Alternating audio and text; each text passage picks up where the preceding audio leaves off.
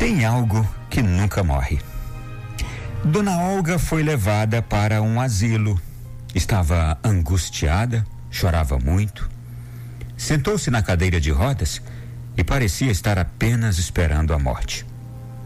Um jovem que costumava visitar os idosos naquele asilo resolveu se aproximar dela, observando tamanha tristeza em seu rosto.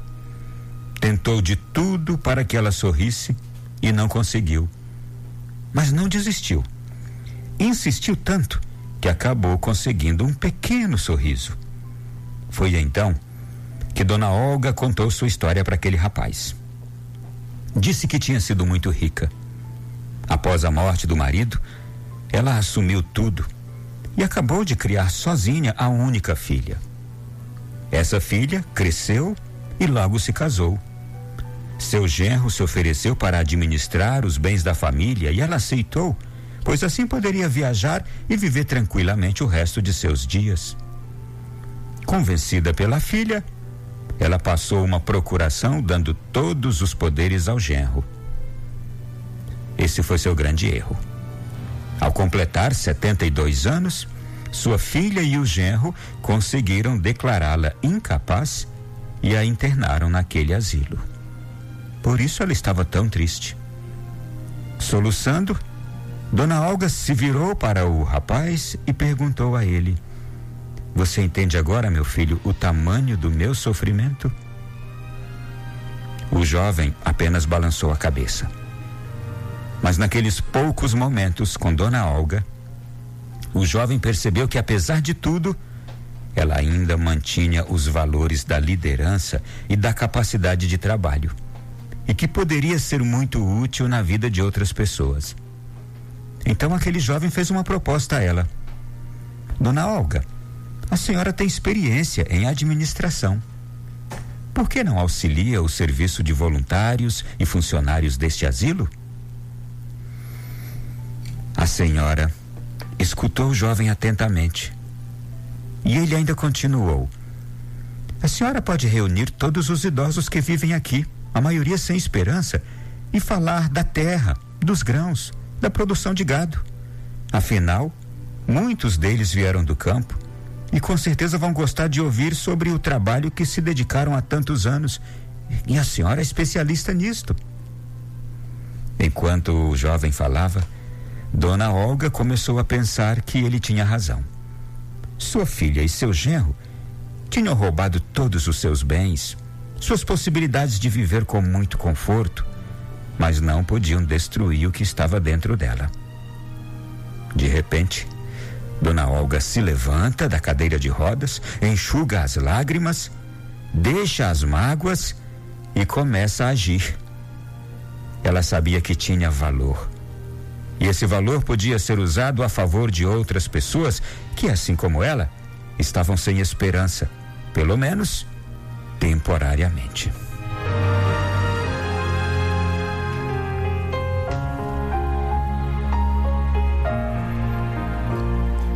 Meu irmão e minha irmã, as injustiças. Ah, as injustiças. Elas são capazes de levar pessoas à lona, ao chão, a um sofrimento desenfreado a angústia, a revolta, a dores terríveis. Mas a injustiça, ela pode provocar também uma reação quando a, a, gente é despertado do que de fato está dentro de nós. Tem algo dentro de nós que não morre. O que é externo pode ser tirado de nós. O que é interno, isto não. Ah, isto não. E é um dia bom para nós refletirmos sobre isso. Aliás, de todos nós, o externo será tirado. O externo ficará para trás em algum momento da nossa vida. Agora, o que está dentro, aquilo que a gente construiu por dentro, aqueles valores, aquele espírito, aquela fé, aquela riqueza de alma, Isto não morre e ninguém pode tirar de nós.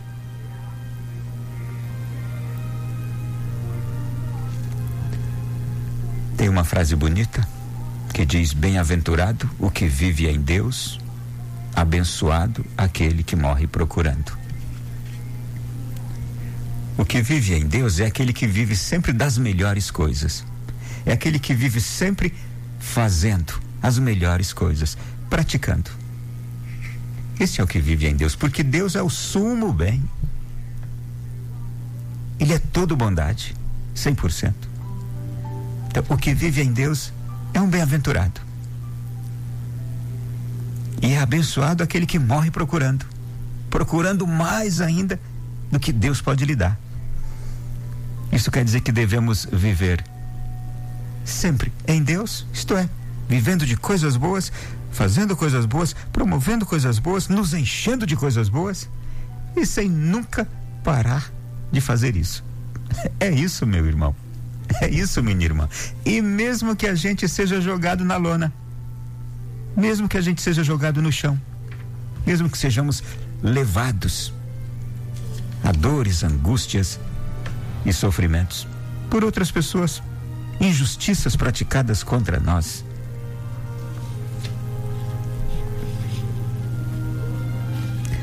Eu também fico aqui hoje lembrando que nas grandes batalhas da vida, o primeiro passo para a vitória é o desejo que a gente deve ter de vencer.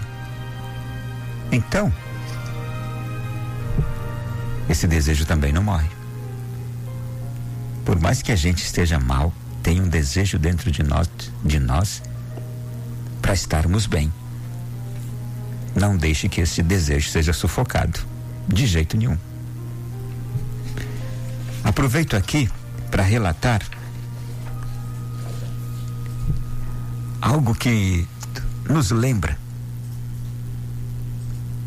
de erros que podem causar mal a nós, mas que a gente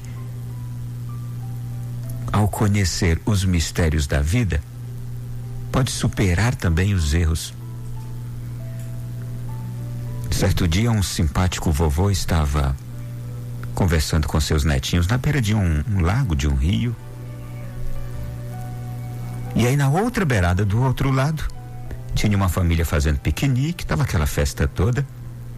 Enquanto o vovô caminhava ali com os netos, de repente, Aquela família que estava lá do outro lado começou a discutir raivosamente, um gritando com o outro.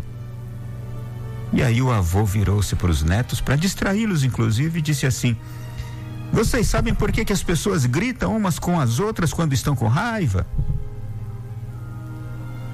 Aí os netinhos pensaram um pouco e um deles disse assim: Vovô, é porque quando nós perdemos a calma, a gente sempre grita. E o vovô disse: Ah, mas por que gritar? Se a outra pessoa está aqui do nosso lado? Você poderia dizer o que tem a dizer de forma mais suave? Cada netinho estava ali ainda procurando alguma resposta, um entendimento, mas ninguém conseguiu dizer coisa com coisa. E aí o vovô disse assim: Sabe, quando duas pessoas estão com raiva uma da outra, os seus corações se distanciam. Para cobrir essa distância, elas têm que gritar para que uma consiga escutar a outra. E quanto mais raiva elas têm, mais forte elas gritam para cobrir essa distância. As crianças olharam atentamente, elas estavam entendendo. E aí o vovô disse ainda: Mas o que acontece quando duas pessoas estão apaixonadas, vocês já perceberam? Ah, elas não gritam uma com a outra, elas falam baixinho já observaram um casal de namorados? Falam baixinho, porque os seus corações estão próximos. A distância entre elas é muito pequena. E à medida que elas se amam ainda mais intensamente, o que acontece? Elas falam baixinho. Aliás, elas chegam às vezes a nem falar, sussurram no ouvido uma da outra e vão ficando ainda mais próximas uma da outra. Chega o momento em que essas pessoas que se amam cada vez mais não precisam nem sequer sussurrar, basta apenas se olharem. Tem pessoas que se amam a ponto de apenas se olharem para se entenderem. E aquele avô estava dizendo tudo isso às crianças. Então ele propôs aos netos o seguinte: quando vocês discutirem, não deixem o coração de vocês se afastar. Não digam palavras que distanciem vocês uns dos outros.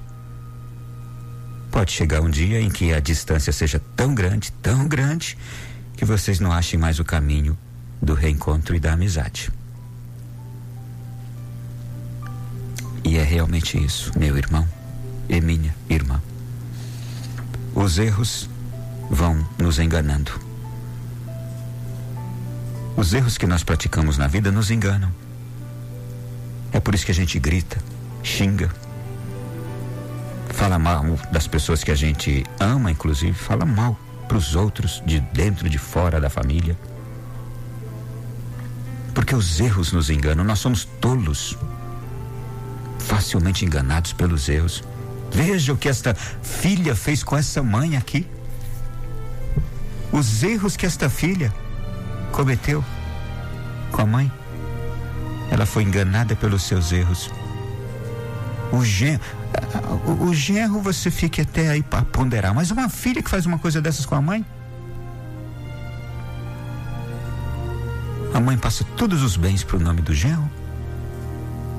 E aí, depois que está tudo no nome dele, a filha com o genro colocam a senhora no asilo como uma inútil, como uma incapaz, declarando-a incapaz Estava lá no documento do asilo. Uma senhora de 72 anos que estava perfeitamente bem. E que foi enganada pela filha e pelo genro. Os erros podem nos tornar pessoas cruéis, pessoas bárbaras. Mas é importante uma coisa: cai num erro, ou caímos nos erros quando nossos corações estão distantes. Quando nos distanciamos do coração das pessoas que a gente ama. Quando nos distanciamos de coração. De coração, distantes ou distantes do coração. É a mesma coisa.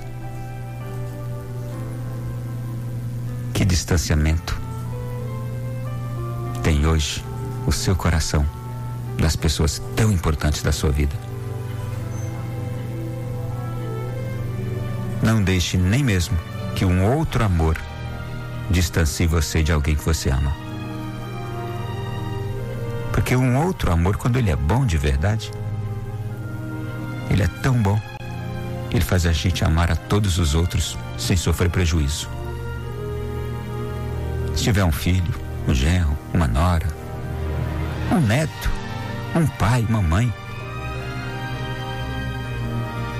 que leva você a um distanciamento de um outro amor bom, igualmente bom.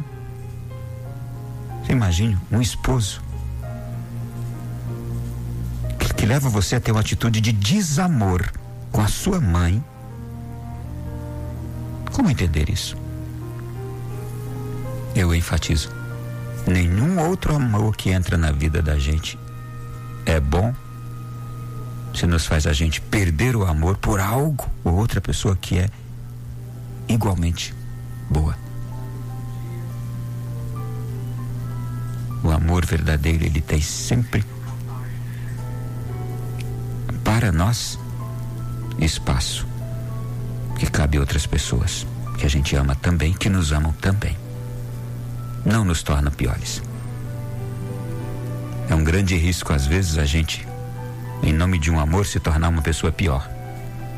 Já vi muitos casais muitos casamentos que estragaram alguém. Era uma pessoa tão boa antes de casar, depois casou, mas virou um traste de ruim. A pessoa casou e piorou como gente. Eu conheço. Não permita que isso aconteça com você.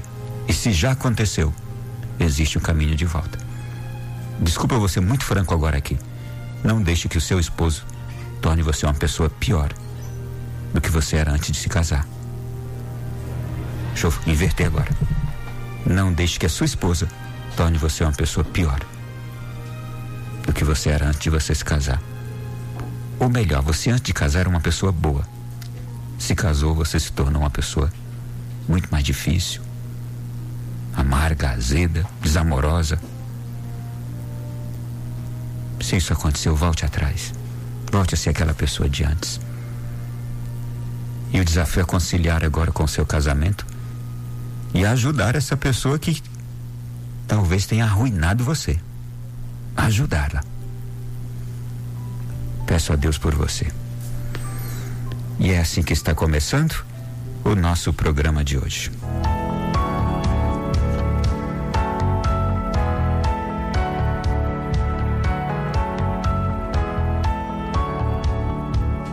Como posso te amar se me escondo pra fazer o sinal do teu amor, o sinal do teu amor? Como posso te negar se é por culpa de ti que hoje posso respirar? Que hoje posso respirar.